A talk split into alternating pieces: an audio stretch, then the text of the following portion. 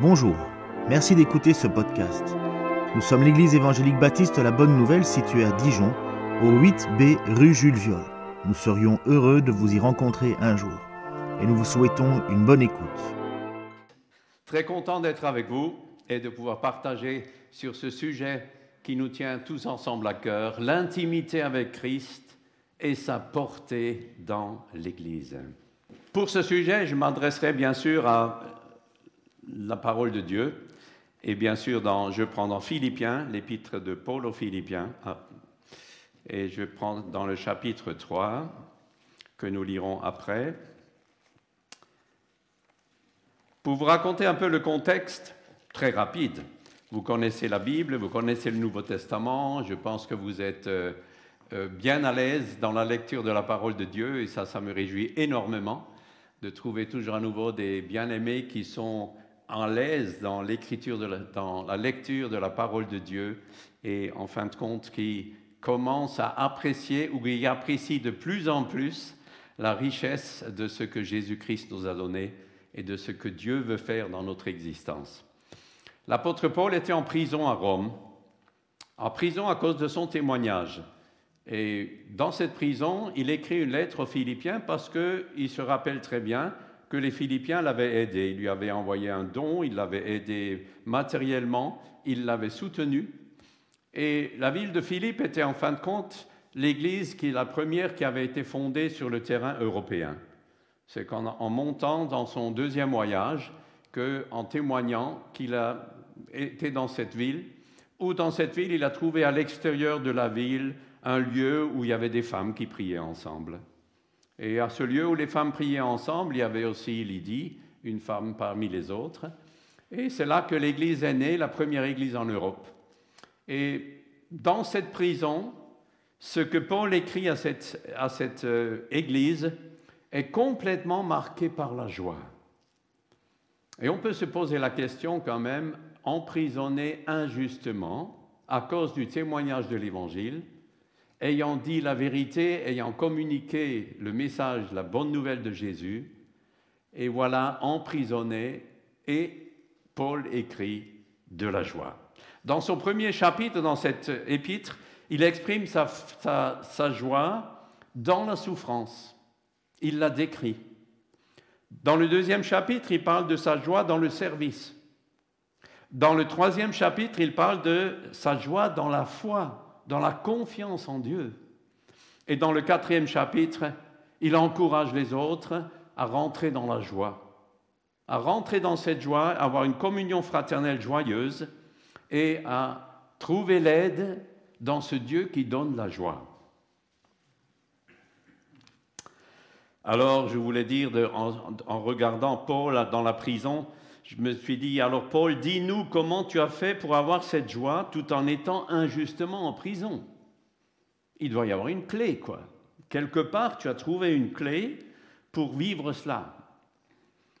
Bien sûr, vous vous rappelez de ce Paul, de cet apôtre qui était Saul avant et qui était engagé dans, le, dans, dans sa religion, dans le judaïsme, et qui était un fervent croyant en Dieu, croyant dans la Torah, était convaincu dans sa religion, et lorsqu'il était sur le chemin de Damas, en train d'être en voyage pour persécuter les chrétiens, pour ceux qui croyaient que Jésus était le Messie, il ne le supportait pas, puisque pour lui, Jésus n'était pas le Messie à l'époque-là.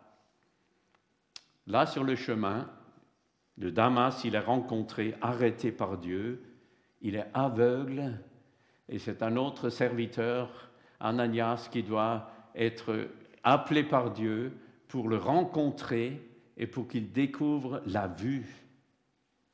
L'un et l'autre. La vue des yeux et la vision de la beauté de Jésus. Il fallait les deux.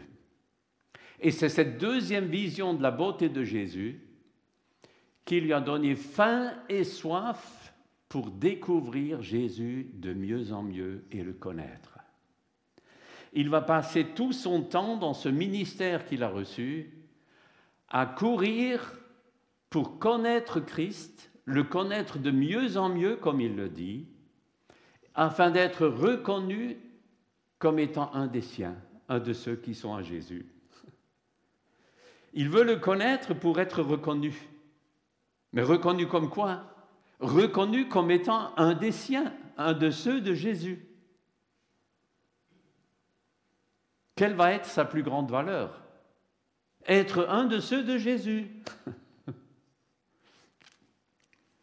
Et d'année en année, l'apôtre Paul apprend à découvrir quels étaient dans sa vie, quels sont dans sa vie les appuis incertains sur lesquels il s'appuyait pour avoir une valeur.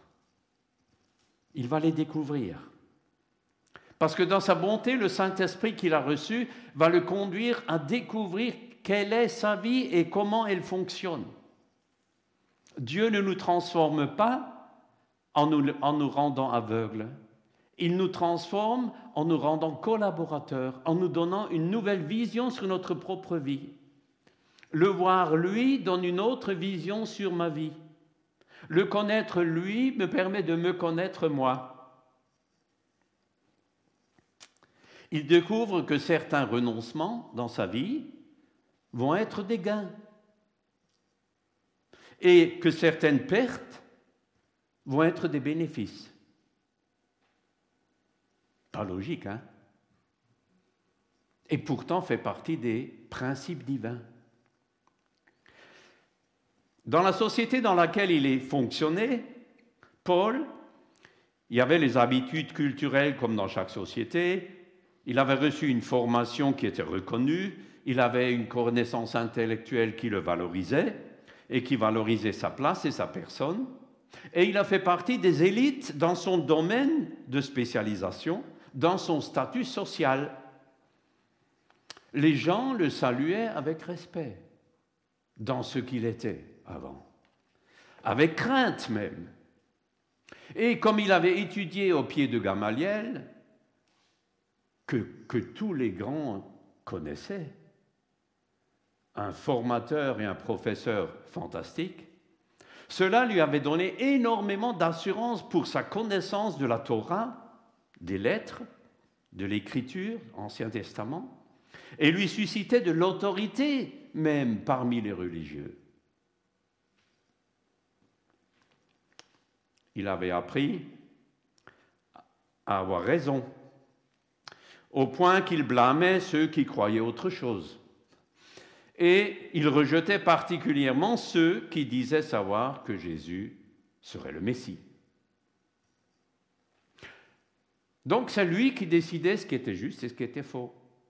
Mais au travers de tout ce qu'il avait reçu comme connaissance, qui était une connaissance sûre et valable. Alors je me suis posé la question, mais aujourd'hui dans la société dans laquelle je vis, quelles sont les valeurs? Quelles sont les valeurs? C'est intéressant de les découvrir très rapidement. Les valeurs, on les découvre quand on se pose la question, quelles sont, en fin de compte, les questions que les gens se posent quand ils, ou posent quand ils te rencontrent? Ils t'ont vu une fois, ils ne t'ont pas posé beaucoup de questions. Ils te voient une deuxième fois, ils te posent certaines questions. Ça, tourne autour de votre profession. Vous faites quoi dans la vie? Ah ouais, d'accord. Vous habitez où? Ah ok, je vois, ouais. Euh, euh, et en parlant euh, ah, vous roulez dans une Tesla? Ah, ok, d'accord. D'accord. Ah, ok, oui, je vois, je vois. Donc, euh, l'écologie Ben oui, bien sûr, l'écologie, vous bien sûr, bien sûr. votre standing, on le découvre simplement comme ça en, vous voyant 4-5 fois. Vos diplômes dans la vie, important. Comment vous vous présentez? Ah, j'ai un master quand même. Oh, Il ne faut pas l'oublier. J'en ai pas, hein, pas que vous ayez des illusions. J'ai pas de master. Et quels sont les sujets dans le dialogue dans notre société? Quels sont les sujets qui trouvent approbation Où on peut rentrer dans le dialogue sans être trop en contradiction? Tu es peut-être aussi quelqu'un comme moi qui n'aime pas la contradiction. Je préfère quelquefois le silence, et éviter quand ça devient un peu, un peu trop chaud. Alors, ce qu'on peut avoir comme dialogue dans notre société, sans qu'il y ait trop de conflits, c'est de dire toutes les choses qui sont injustes. Non? Ça, c'est vraiment injuste. Ça, c'est. Voilà. Et c'est surtout d'être insatisfait des autorités.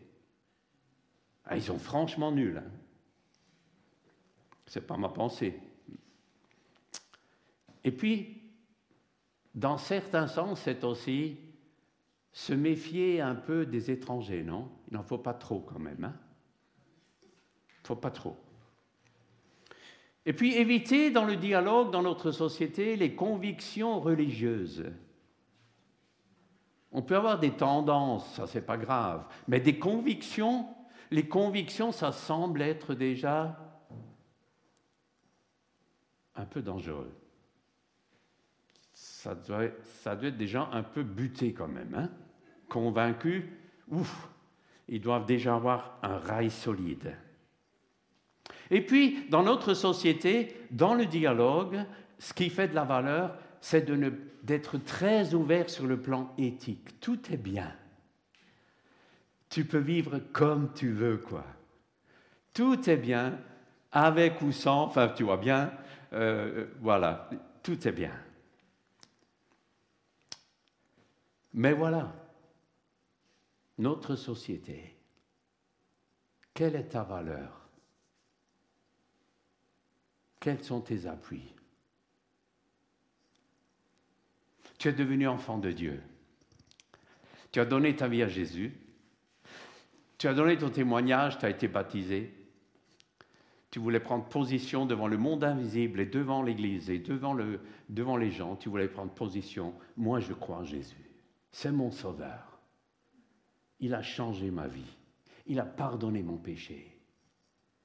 Et maintenant, comment découvrir, comment vivre pour être à l'aise dans cette société et être rassuré de ses propres valeurs en étant enfant de Dieu? Là, j'arrive au texte biblique que je lis. Au chapitre 3, dans Philippiens, Paul a d'abord tout simplement exprimé tout ce qu'il pourrait mettre dans sa devanture. Il a d'abord dit, avant que je lis le texte, il a d'abord dit, mais moi je suis juif et j'ai une bonne origine, j'ai été bien formé, etc. Et j'ai de quoi, j'aurais de quoi me vanter comme tous ceux qui voudraient se vanter de la valeur qu'ils ont.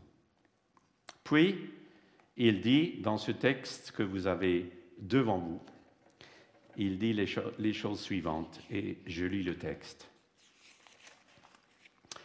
Toutes ces choses constituaient à mes yeux un gain, mais à cause du Christ, je les considère désormais comme une perte. Je vais même plus loin, tout ce en quoi je pourrais me confier, je le considère comme une perte à cause de ce bien suprême, la connaissance de Jésus-Christ mon Seigneur à cause de lui, j'ai accepté de perdre tout cela. Oui, je le considère comme bon à être mis au rebut afin de gagner le Christ. Mon désir est d'être trouvé en lui, non pas avec une justice que j'aurais moi-même acquise en obéissant à la loi, mais avec la justice qui vient de la foi en Christ et que Dieu accorde à ceux qui croient. C'est ainsi que je pourrais connaître le Christ c'est-à-dire exprimer la puissance de sa résurrection et avoir part à ses souffrances en devenant semblable à lui, jusque dans sa mort, afin de parvenir, quoi qu'il arrive, à la résurrection d'entre les morts. Non, certes, je ne suis pas encore parvenu au but, je n'ai pas atteint la perfection, mais je continue à courir pour tâcher de saisir le prix, car Jésus-Christ s'est saisi de moi.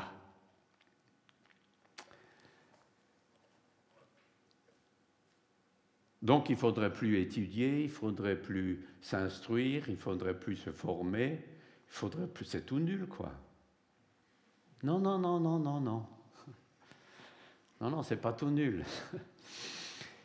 Il faut continuer à réaliser que nous vivons sur Terre et qu'il nous faut des valeurs pour vivre dans cette société et des valeurs pour recevoir l'argent que nous méritons si nous travaillons et des valeurs pour pouvoir subvenir aux besoins de nos familles, subvenir aux besoins terrestres. Mais là n'est pas notre valeur réelle. Là n'est pas notre appui. Parce que nous savons, tout ça, ça peut nous être enlevé et ça peut perdre sa valeur dans la société. Vous le savez vous-même, combien de gens s'écroulent lorsque d'un coup c'est, chômage. Et je pense à tous ceux qui, ces derniers jours, des dizaines de milliers, ont perdu leur emploi dans le monde. Là où ils étaient appuyés, ils se sont écroulés. Il y a une autre valeur. Mais j'aimerais demander l'apôtre Paul, comment tu as fait pour connaître Jésus comme ça? J'aimerais me balader avec lui pour, le, pour connaître, mais comment tu as fait? Comment tu as fait pour cela? Connaître, qu'est-ce que ça veut dire? Connaître Jésus. Connaître quelqu'un, c'est l'approcher. C'est vouloir être près de lui.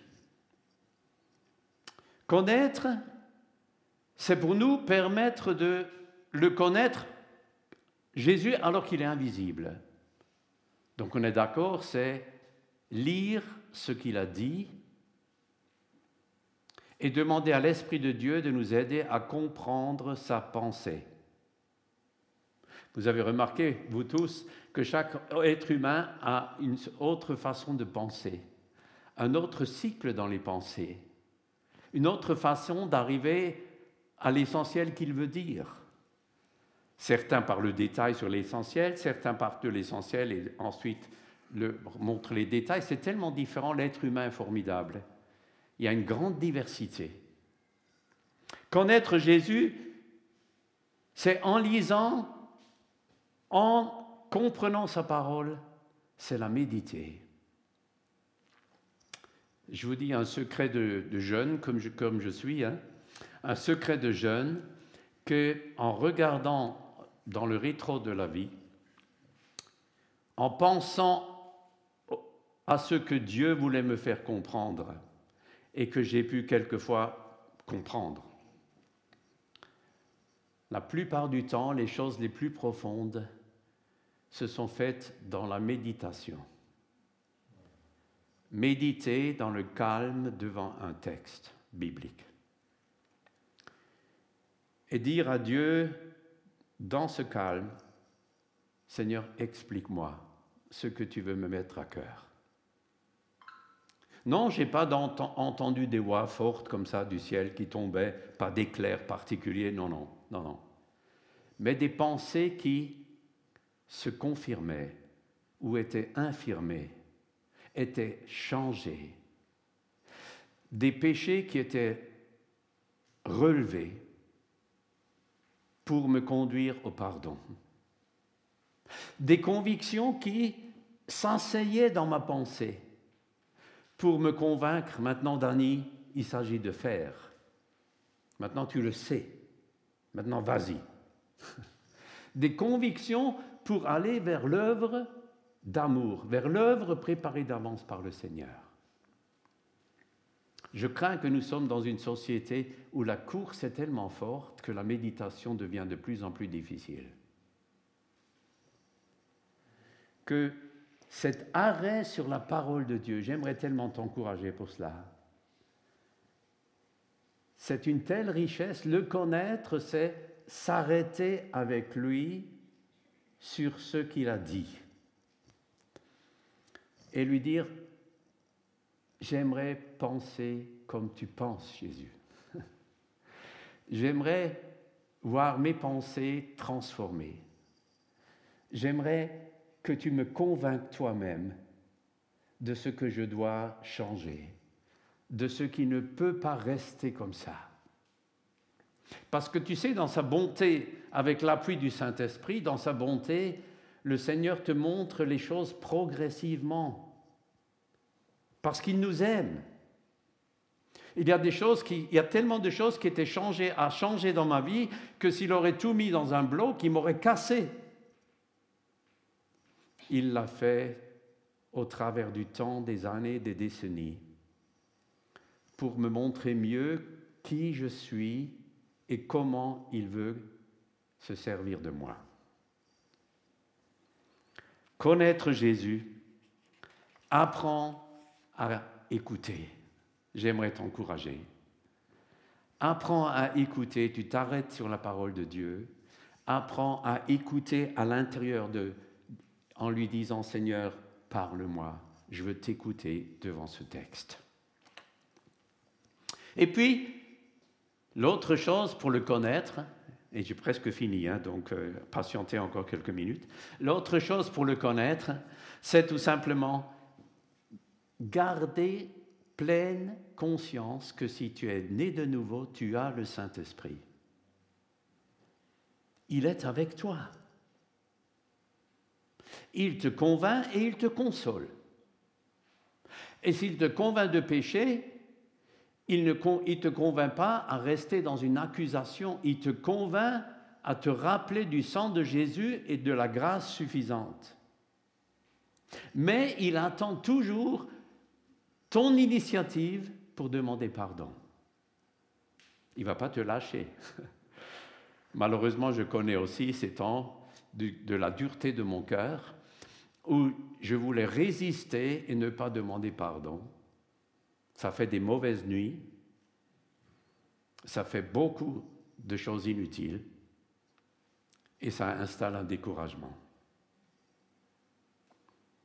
Donc je te souhaite des bonnes nuits, hein, bien sûr.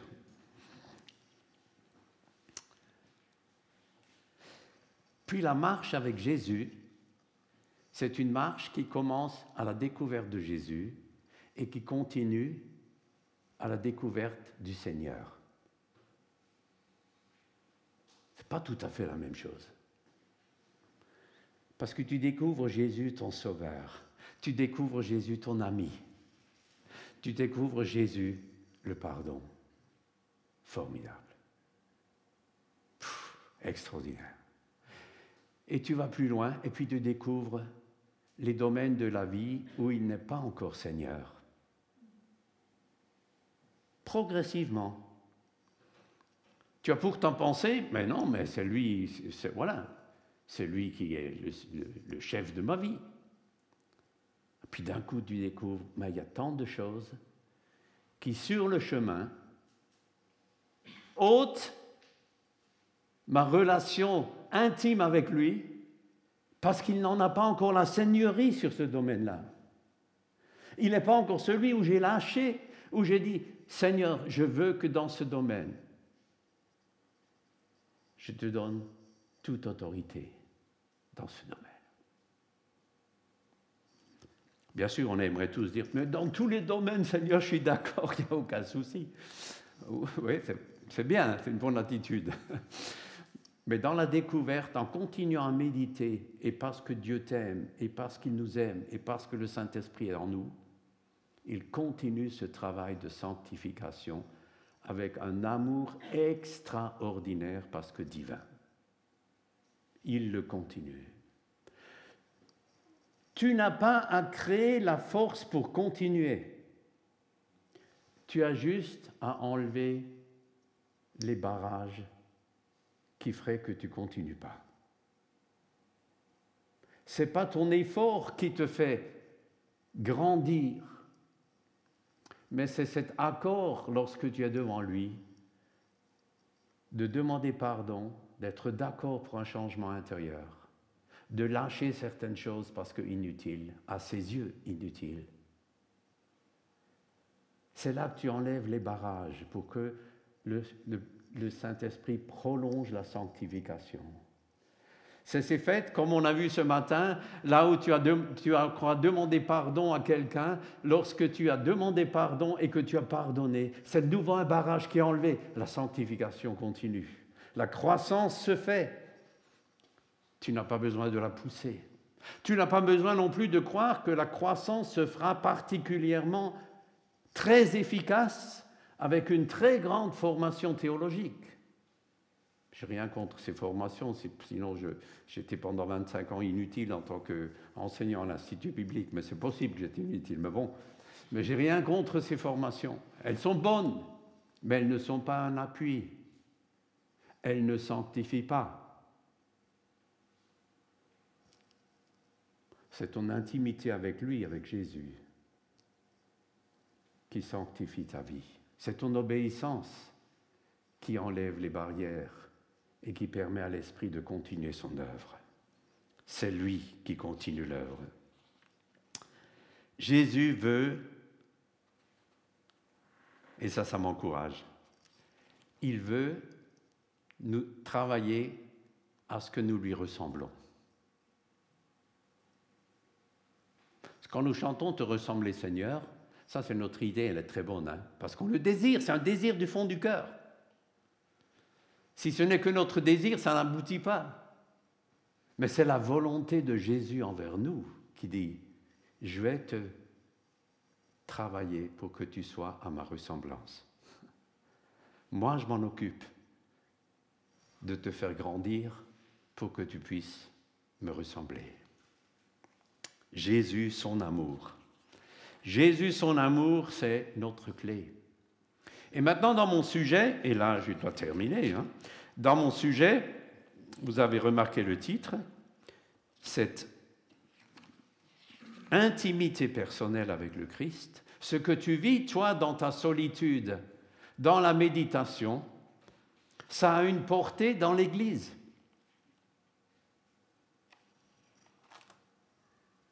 Pourquoi? Parce que dans l'intimité avec le Christ, nous devenons vrais. Il faut très longtemps dans la vie pour devenir vrai. Je ne sais pas si j'y suis.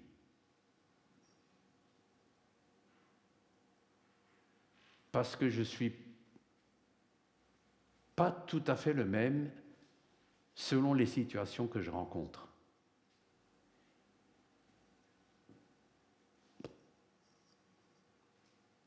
Je veux continuer à ce que la vérité soit totale.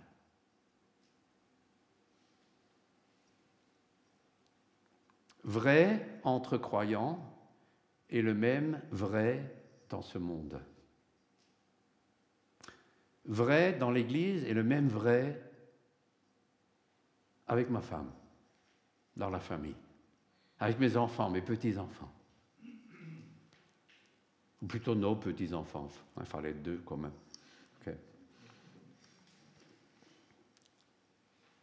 Vrai. Le Saint-Esprit nous conduit dans toute la vérité. Et c'est la vérité qui nous rend libres. Elle nous affranchira. Et c'est cette vérité que tu vis dans ton intimité avec le Seigneur que tu transportes dans l'Église. Cette vérité te permet d'être ce que tu es dans la présence de Dieu.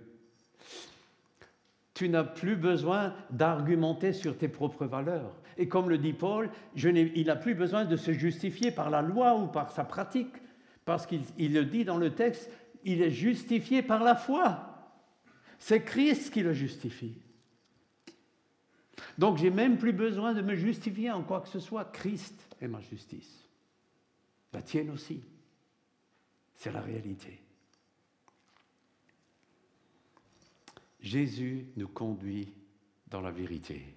Le Saint-Esprit le fait. Et le Saint-Esprit nous rappelle tout ce que Jésus voulait transmettre à ses disciples et ce qu'il a transmis. C'est notre très grand bonheur.